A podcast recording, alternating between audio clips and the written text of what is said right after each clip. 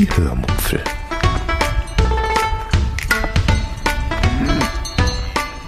Aus dem Tagebuch einer Allgäuerin.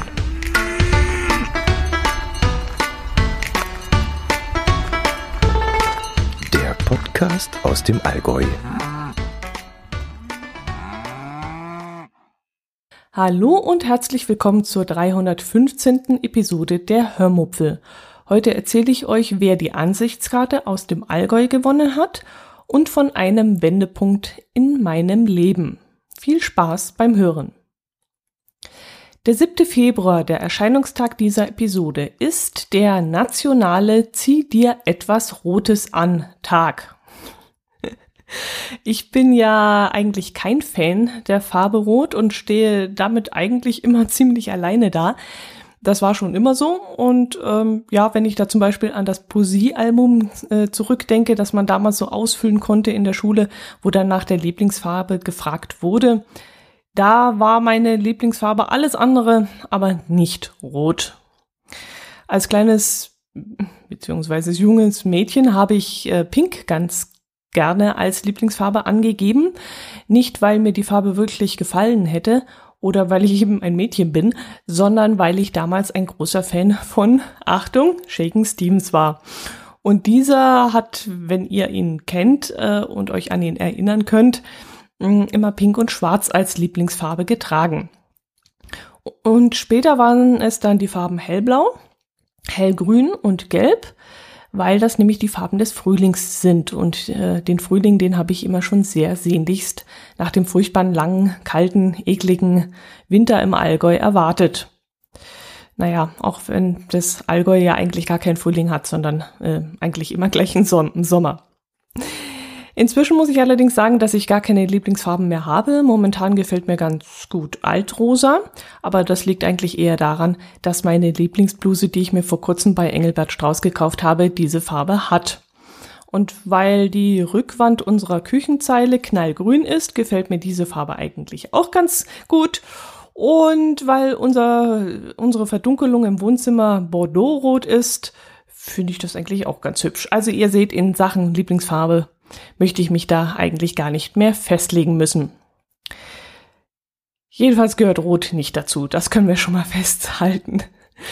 Weshalb ich heute auch diesen äh, nationalen Zieh dir etwas Rote, Rotes an Tag nicht äh, feiern werde, sondern vielleicht dann doch lieber den Schick einem Freund eine Karte Tag. Der ist nämlich heute am Erscheinungstag dieser Episode ebenfalls. Was mich zum nächsten Thema bringt, nämlich die Tatsache, dass einer von ein paar wenigen Kommentatoren auf meinem Blog eine Ansichtskarte aus dem Allgäu zugeschickt bekommen hat. Ich hatte ja unter die, die langsam, ich gebe schon wieder Gas. Ich hatte ja unter denjenigen, die das Video von dem Kunstobjekt kommentiert haben, eine Ansichtskarte verlost. Ich hatte die Namen dann auf je einen Zettel geschrieben und als mein Herz allerliebster dann nach Hause kam, durfte er einen dieser Zettel ziehen. Und dort stand dann der Name Patrick drauf. Patrick aka Jobsti war also dann der Gewinner und hat von mir diese Woche, also die vergangene Woche, eine Ansichtskarte zugeschickt bekommen. Dass ich Jobsti schon persönlich kennenlernen durfte, das spielte dann gar keine Rolle. Wie gesagt, mein Herz allerliebster hat über das Losglück entschieden, nicht ich. Und ich habe mich da völlig rausgehalten. Jobsti durfte ich kennenlernen, als er damals den Geocache gemacht hat, der vom nördlichsten Punkt Deutschlands an den südlichsten Punkt führt. Also vom Ellenbogen auf Sylt bis zum Grenzstein 147 hinter Oberstdorf. Er hat diese Strecke damals mit dem Fahrrad gemacht und ich hatte mich am Abend seines letzten Teilstücks mit ihm in Oberstdorf getroffen. Ich fand damals, dass er ein wirklich sehr interessanter Mensch ist und ich habe mich wirklich an diesem Abend super mit ihm unterhalten. Und als wir dann irgendwann einmal im Harz unterwegs waren, sahen wir da plötzlich, dass jemand in der Nähe ein Event veranstaltet und das war dann auch von ihm und so habe ich dann auch erfahren, dass Jupsti im Harz lebt, was mir bis dahin völlig entgangen war. Und vor ein paar Wochen schaute ich dann mir ein paar Bilder auf Instagram an, die den Hashtag HWN, also für Harzer Wandernadel hatten. Und was sehe ich da? ein jubelnder Jobsti, der gerade zum Harzer Wanderkaiser gekürt worden war.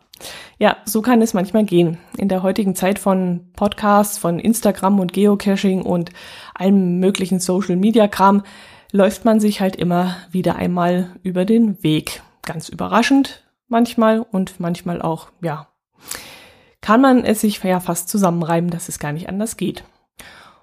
Und so freut es mich eben, dass Jobsti jetzt ganz analog und ganz oldschool von mir eine Ansichtskarte zugeschickt bekommen hat. Die, die dieses Mal leider keine Ansichtskarte gewonnen haben, sollen bitte nicht traurig sein. Es hat wirklich einen ganz lieben Menschen getroffen und ich bin sicher, dass er sich sehr darüber gefreut hat. Und beim nächsten Mal gewinnt bestimmt einer von euch.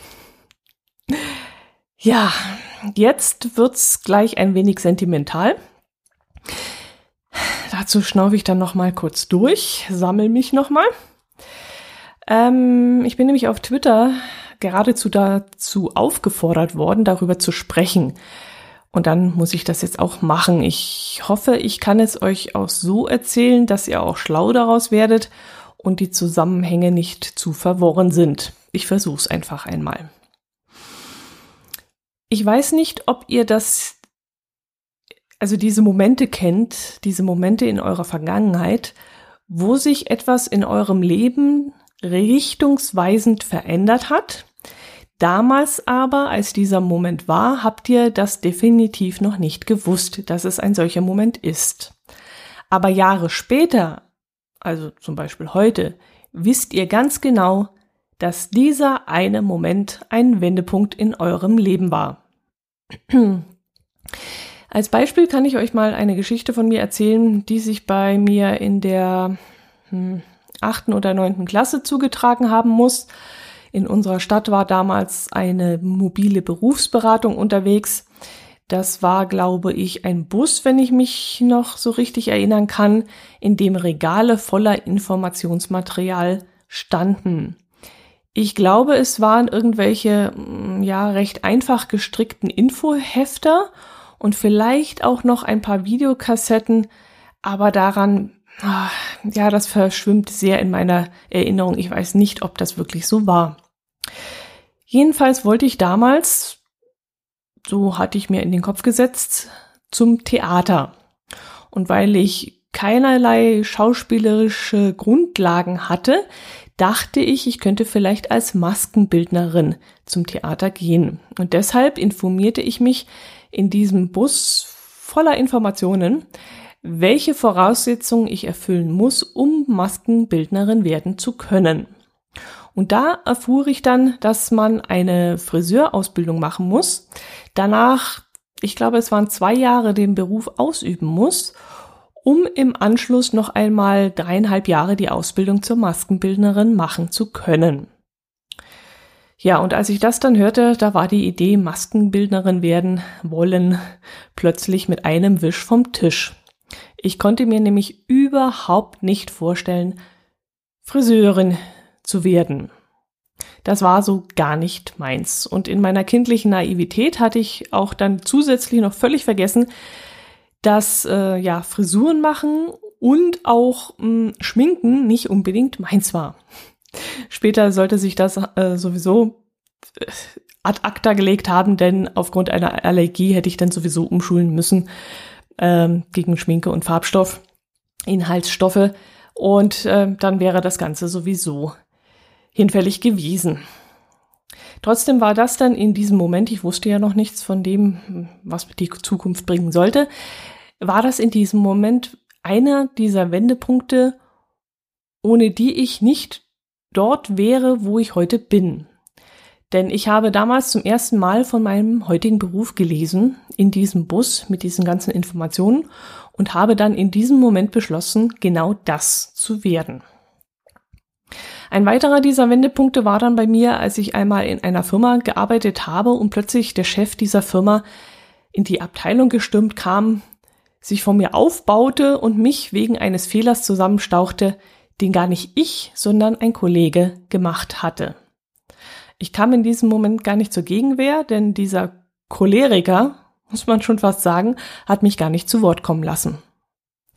Ja, und eine Woche später hatte ich ein Vorstellungsgespräch bei einer anderen Firma und zwei weitere Tage später lag ich, lag dann meine Kündigung auf seinem Tisch.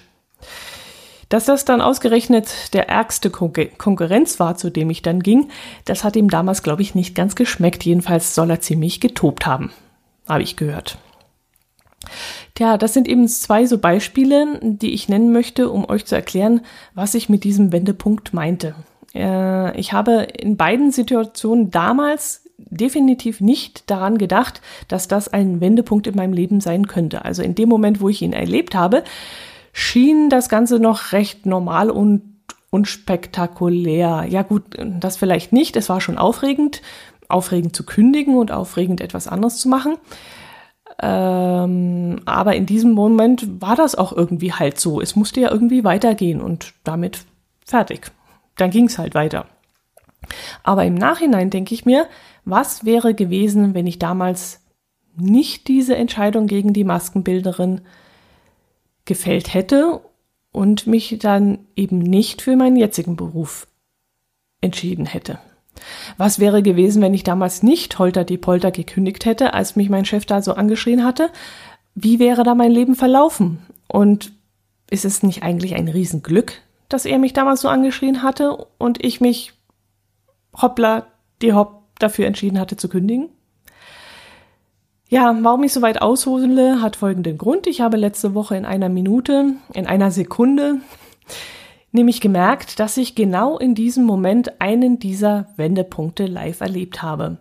Und dieser Moment ging nicht einfach nur so an mir vorbei, sondern ich erkannte ihn auch in einem solchen in diesem Moment. Also ich wusste in diesem Moment, dass es ein Wendepunkt ist. Und normalerweise habe ich das ja immer erst in der Rückschau erkannt.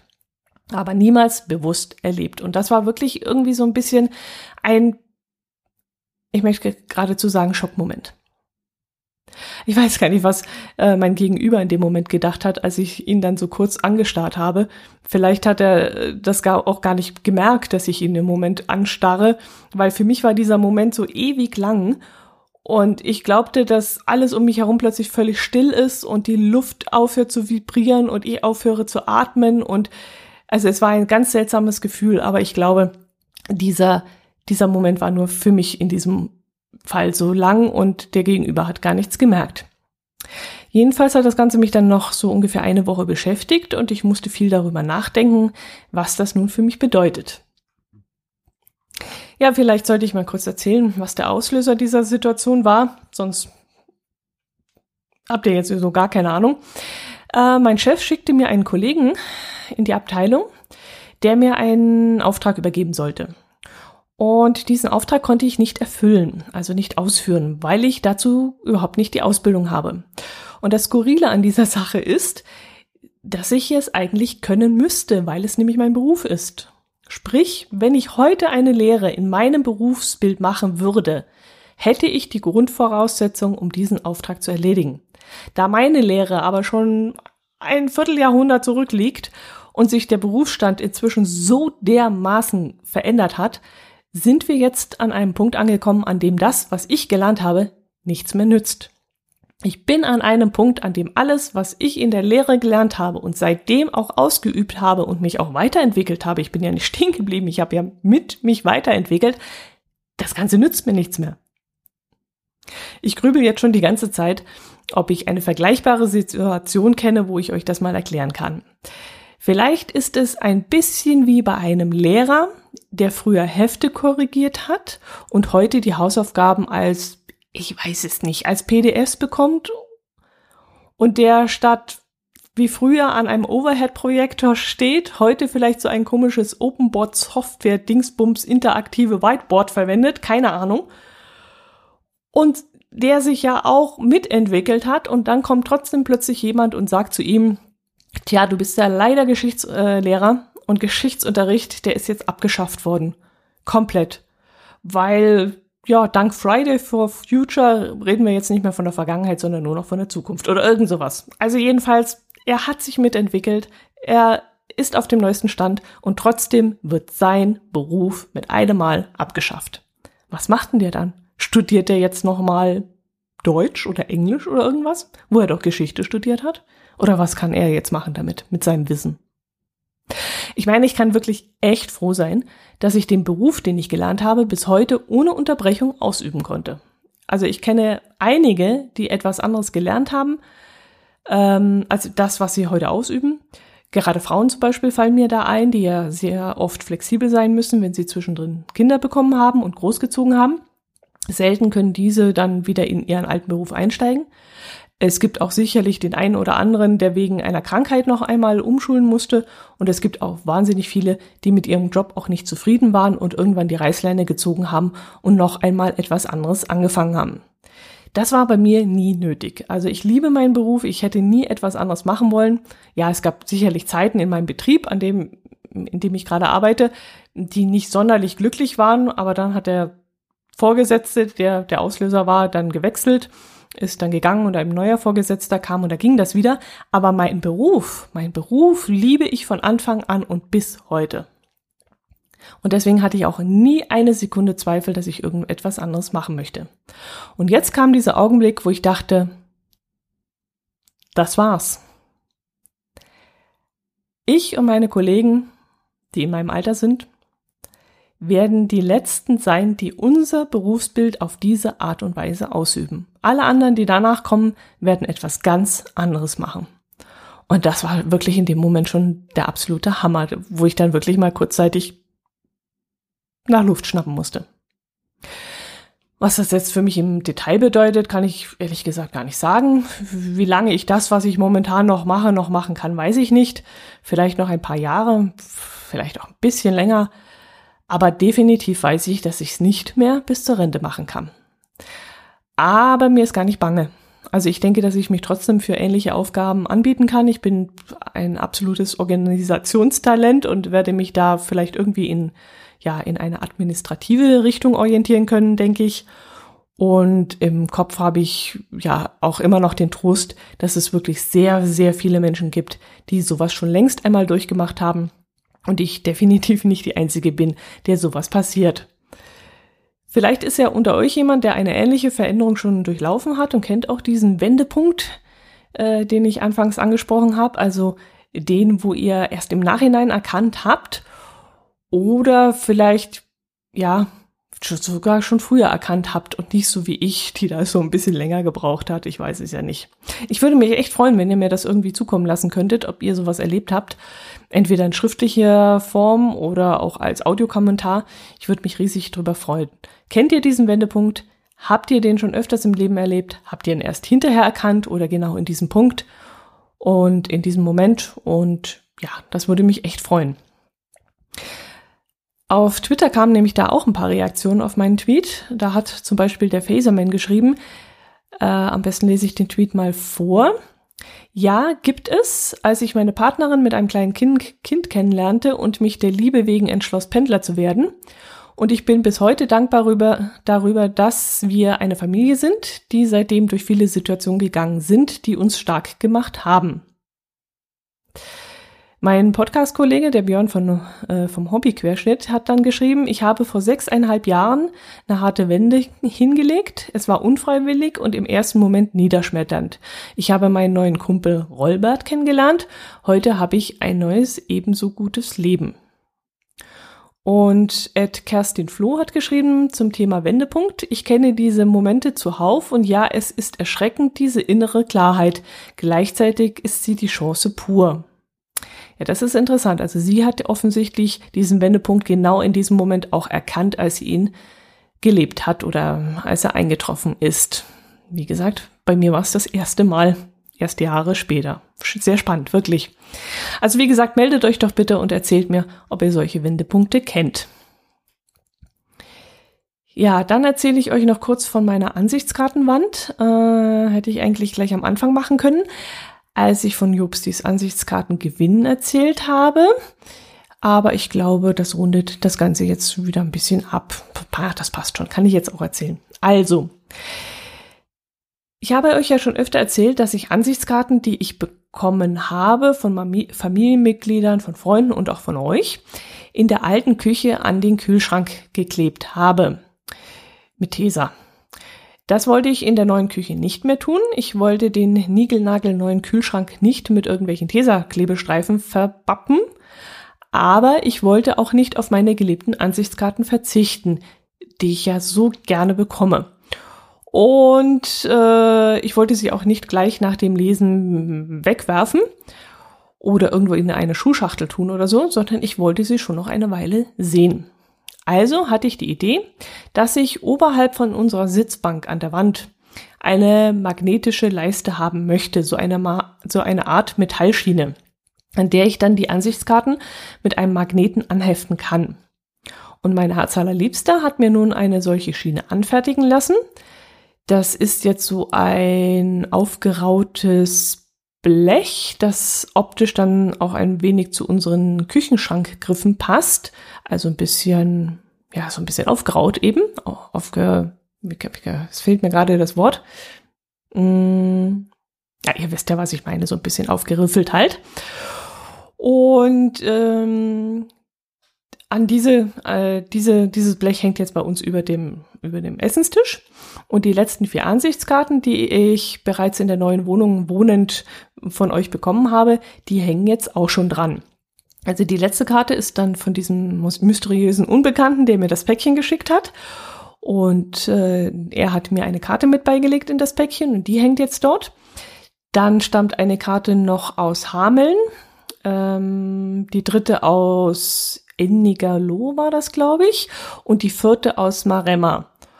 Und dann ist noch sicherlich Platz für mindestens sechs weitere Karten, denke ich. Wobei ich auch ausprobieren könnte, ob ich die nicht nur nach unten hänge, sondern eben doppelt anhefte und dann hängen welche nach oben und nach unten. Das müsste eigentlich mit einem starken Magnet auch gehen. Ach ja, das ist das Problem. Mir fehlen noch Magnete. Aber ich denke mal, Magnete gibt es immer so an so Sehenswürdigkeiten und so. Und da werde ich mir definitiv mal bei einem irgendeinem Urlaub mm, ja, mich mal umschauen nach solchen Magneten und dann werde ich auch noch ein paar Magnete sammeln. Also da, ich will jetzt keine Riesensammlung daraus machen, aber wenn ich mal einen schönen Magnet finde, so einen Leuchtturmmagnet oder sowas, dann werde ich den mitnehmen und damit werden dann die Ansichtskarten da an diesen Streifen gepinnt. Diejenigen unter euch, die meinen Hörmupfel-Telegram-Kanal abonniert haben, diejenigen haben schon vorab ein Foto von der Ansichtskartenleiste gesehen. Für alle anderen werde ich noch ein Bild in die Shownotes tun. Ja, das war's auch schon mit den Themen. Ich glaube, von der Pomelo erzähle ich euch lieber nächste Woche von der Wohnzimmeruhr, die mein Herz allerliebster selbst gebaut hat, dann auch erst nächste Woche. Das wird vor allem diejenigen interessieren, die auch gerne ein bisschen basteln und mit Elektronik gerne was machen oder hier oder da mal etwas löten wollen. Und dann will ich euch noch erzählen, irgendwas, was ich gerade vergessen habe. Ach nein, ja, von Peter Maffei möchte ich euch dann nächste Woche auch noch erzählen. Aber das alles beim nächsten Mal. Bis dahin wünsche ich euch, ja, nach dem ganzen Sauwetter, was jetzt geherrscht hat, wünsche ich euch, dass ihr da gut durchgekommen seid. Dann wünsche ich euch, dass ihr gesund geblieben seid, dass euch keine Grippe und kein bösartiger Virus gefangen hat. Das wäre ganz, ganz schrecklich. Und ähm, ja, und dann bleibt mir gewogen. Danke für euren Support in jeglicher Form. Bis zum nächsten Mal. Servus.